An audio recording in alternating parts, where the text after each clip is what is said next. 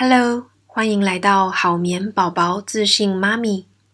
你昨晚睡得好吗？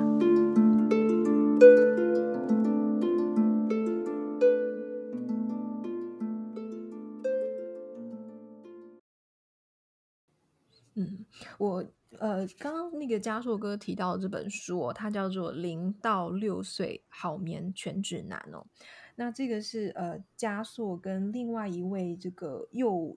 云嘛，然后又云的另外一位心理师哦，他们合著的哦。那呃，我自己手边也是有这本书啦。我觉得这本书我自己，我觉得它有一个很蛮大的特色，就是你把呃，你是用月龄哦来去分享，就是在不同的月龄，它可能零到呃三个月、四到七个月、八到十二个月，哦，它会有不同的睡眠的呃发展跟它睡眠的状况。那所以你是用这样子的概念来让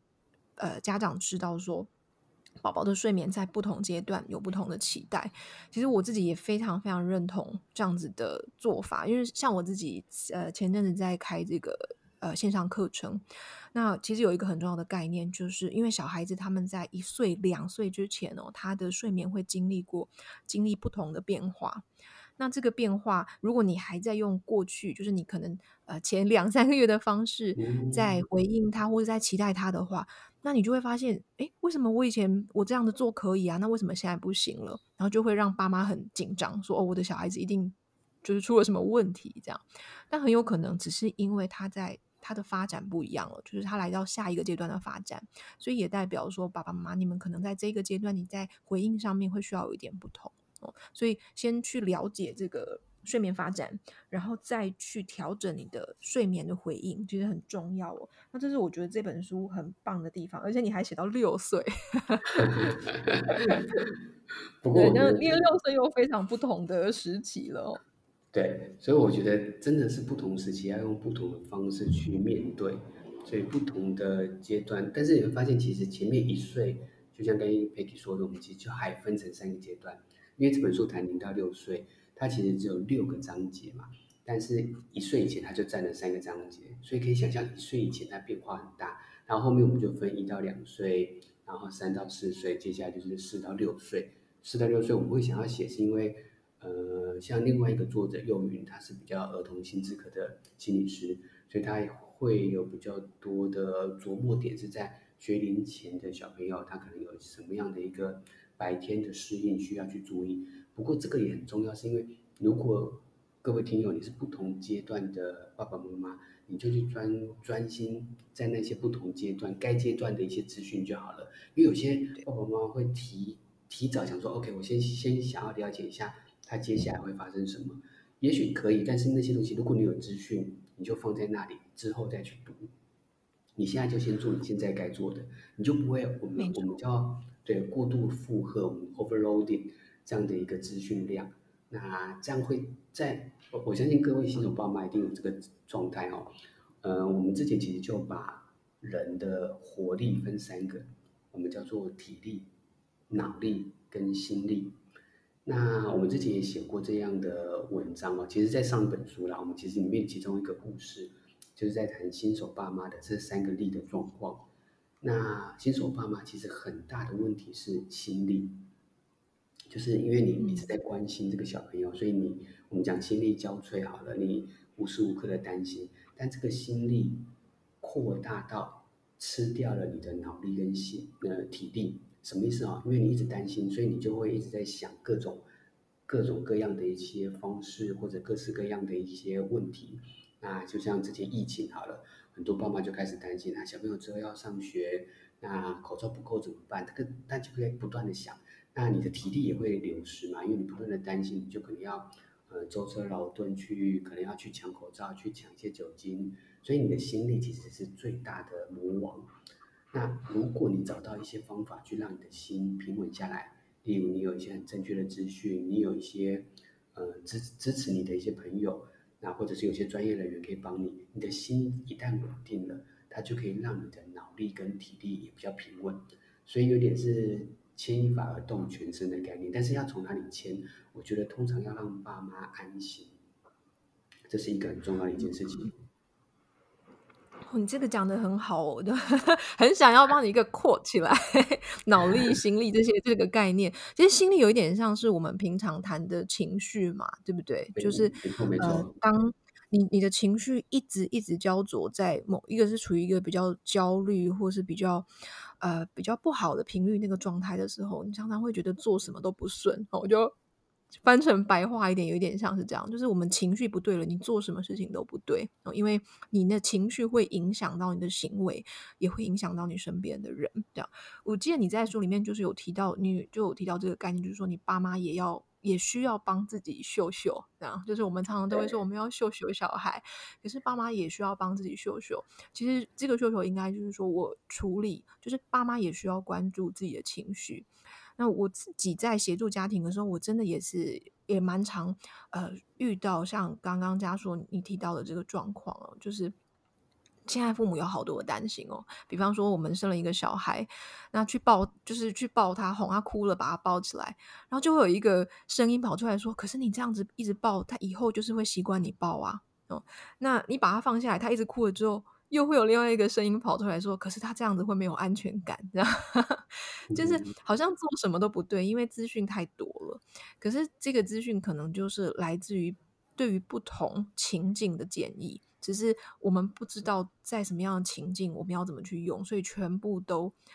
全部都融合在一起，然后让自己变得很紧张。就是爸爸妈妈就会觉得：“哦，我现在好像做什么都不对。”哦，现在我自己来找我咨询的家庭，常常我给一个建议，他们就会马上提出一个论点，好反驳我，就跟我说：“可是那个文那篇文章写了说这样子会让小孩子怎么样？”那我们说好没关系，那我们就换另外一个做法。但换另外一个做法的时候，又会有另外一个声音，可能有另外一篇文章就说：“可是那个专家说这个可能会导致宝宝以后怎么样？”哦，我觉得现在当父母真的好累哦，就是就是你那个心力完全，你的那个情绪跟你的那个心力完全是没有办法好好处在一个很稳定。就是很稳定的状态。我觉得以前以前的人，可能我们爸妈那个时代，他们说不定还容易一点，因为他们就就是照着一套方法养小孩嘛，吼，他不用不用接触这么多的资讯，他反而可以养得很安心，吼，就是他不会有太多的焦虑。可是我们如果从现在的角度来看，他们以前养我们的方式，我们可能会挑出非常多的毛病，然后说这个这个小孩这样子以后长大可能会造成什么的问题，这样。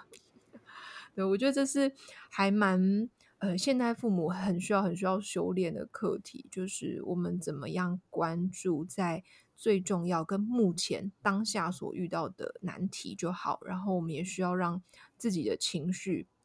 好一点哦。那这边我很想问呃，加硕哥呃，一个我想问一个小小的状况题哦，因为这是我自己很常遇到的，就是也是跟情绪有关哦。对，就是我遇到有一些新手妈妈。那他们宝宝睡不好，自己也睡不好，那再加上成成为母亲后，他生活上面啊，荷尔蒙啊，哦，都有一些转变，那让他变得有一些忧郁哦。那有一些是真的有被诊断成呃产后的忧郁。那对于这一些有产后忧郁的妈妈，他们宝宝同时睡不好的状况，你觉得你给他们最迫切、最关键的建议会是什么？因为我觉得这个问题提得很好，我觉得它它有点是稍微到另外一块了。其实我们刚才在聊的有点都是先把小孩子的睡眠搞定，那它为第一个顺序，然后我们同时要同时或者是接下来要顾爸爸妈妈的情绪。我们其实有一点是想要在书里面表达这个顺序，所以其实有看到我们书里面的副标，我们书叫《零到六岁好眠全指南》。但它副标叫“搞定小孩子，爸妈好日子”，啊，所以就是我们怎么把小孩子搞定，那我们就有好日子。但是书里面还是强调怎么样让爸妈有一些彼此的，我们叫自我疼惜。里面书有个章节，就像刚才 p e 说的，有一个叫做“爸爸妈妈也需要秀秀”，那我们要怎么去秀秀爸爸妈妈？那不过我觉得，如果对象像刚才 p e 说的，他已经有一些明显产后的忧郁，我觉得顺序上有一点是要先顾到。这个忧郁的情绪，好，所以这边我先分享一下啊。之前我们好梦心理治疗所其实也有，呃，受访稍微整理过产后忧郁，那也把几个数据跟大家分享啊。第一个是产后会有所谓的情绪低落，不见得到忧郁哦，啊，因为情绪低落只是一种情绪状态，它要符合时间够长跟严重程度才要到到忧郁症，啊，但是如果产后会有低落情绪的，其实甚至是三成到八成的产妇都会有，那维持的时时间大概是一天到数天，啊，所以不要觉得你有。情绪低落是很糟的事情，不用，因为这个是一个很多人都会有的，所以这个点为什么要特别强调？是因为让很多的孕妇或者很多产后有低落情绪的人，可以得到一种稍微比较平稳的心情，是啊、很多人都跟你一样啊，那我们这个叫做普通性啊。但是如果你的状态持续超过了两个礼拜，你觉得都一直很低落，那你就要去求助啊。那所以求助的。对象基本上就是，如果你可以有一些第一线，先从所谓的社会支持，就是你的亲朋好友、你的家人。那但有些家人，你可能觉得跟他们讲更有压力，因为他们可能会有一些有些声音出来，例如可能责难你，或者是有点又在教你，给你下指导棋。你不想要这样的话，你就找朋友。那真的朋友，你可能也不是很适合，你就再找到专业人员，像医院里面的精神科，或者像这种心理治疗所。好，那第二个数据是产后忧郁症，大概其实有可能到一成的妇人，啊，就是产妇，啊，所以其实这个比重大概就像我们刚才说慢性失眠一样，它算是蛮高的，啊，那如果你觉得这个状况跟家人讲了，跟朋友讲了，还是没有改善一样，就到医医疗人员，请医疗人员协助。那医疗人员其实会有一些方式，先做一些评估，跟有些介入的技巧。那甚至如果你可以挑选，你觉得。合适的医疗人员，你甚至可以跟他形成一个比较长时间的合作，让他陪你度过这段时间。那我们常说这个产后忧郁其实关键期大概就是，呃，大概产后半年到一年啊，所以其实它不是说很久。那如果这段时间你有办法找到一些处理的方式，度过了这段时间，当你的荷尔蒙回来了，那或者是你当新手爸爸妈妈的这些。呃，不适应，那甚至因为这个不适应包含你的身份转换，你从本来的可能呃呃两两两个人的生活模式变成三个人，那你本来是在有工作的状态，你可能去请孕假，所以这些生活的转变本来就需要一点时间去适应，再加上荷尔蒙啊，但是如果你大概半年一年以后，你都有人在协助你，过了以后你会觉得哦，那你大概知道。这个时间点已经结束了，你甚至会觉得，哎，我以前到底发生了什么？对，蛮蛮多我的个案过了那个呃真正忧郁的情绪后，他会觉得，哎，那时候到底发生了什么？其实他们可能很很很很好奇，啊，所以他们事后回想，甚至觉得啊，那时候可能根本没有什么，那现在的状态跟当时的状态有什么不同？啊，有甚至在治疗关系稳定之下，我们还可以回顾。啊，甚至他可以笑谈这个过程，甚至可以跟别人分享。啊，所以第二个数据是产后忧郁症的比重其实是不低的。啊，但是它它是可以协助的，而且它如果协助一段时间，这些状况是可以改，可以明显改善的。那甚至我可以分享一下，其实我们我自己在整理这些呃忧郁症，不管不不管各种情境的忧郁症，好了，因为产后是一种，那有些人是在某些创伤后有些反应，或者是重大的事件。那它其实都有时候可以形成一些治疗的方式，啊，就像我先前也跟佩蒂在聊的，其实有的时候在医疗系统甚至有所谓的团体治疗，就是他可能聚集了类似状况的一群人，啊，例如都是产后有忧郁情绪的爸爸妈妈们，做一种支持的团体。那为什么它有一个好处？是因为有时候医疗人员跟你讲，你会觉得，嗯。不是很确定他符不符合你的状况，或你改变有没有用。但是如果团体里面跟你一样的妈妈，甚至他个小孩的阅历跟你差不多，他本来从优越的情绪做了什么而改变，你就会觉得，哎，他跟我一样，他做了这件事情有办法改变，会不会我也可以跟着做？有时候团体里面其他的人发挥了一些引导的效果，我们叫做潜在的。领导者啊，因为我们团团体里面我们是医疗人员，我们一定是主要领导者。但是团体里面就会开始出现一些可能比较呃有行动力的妈妈，或者是比较能够有一些呃分享的妈妈，她开始分享了她的改变，其他人就觉得 OK，我有可能会跟着她一样。啊，所以我说，其实医疗里面有不同的方式去协助你。有些人会可能比较想要谈个人一点、隐私一点的，你就用一对一的方式；有些人可能需要一些团体的氛围，他就可以用团体的方式。好，所以其实他都有一些方法可以处理。好眠师 Peggy 是美国家庭睡眠学会第一个认证的台湾婴幼儿睡眠顾问。我的专长是改善婴幼儿睡眠问题。帮助你的家庭建立稳定且健康的睡眠习惯。我会在这个节目跟你分享让孩子好睡的方法，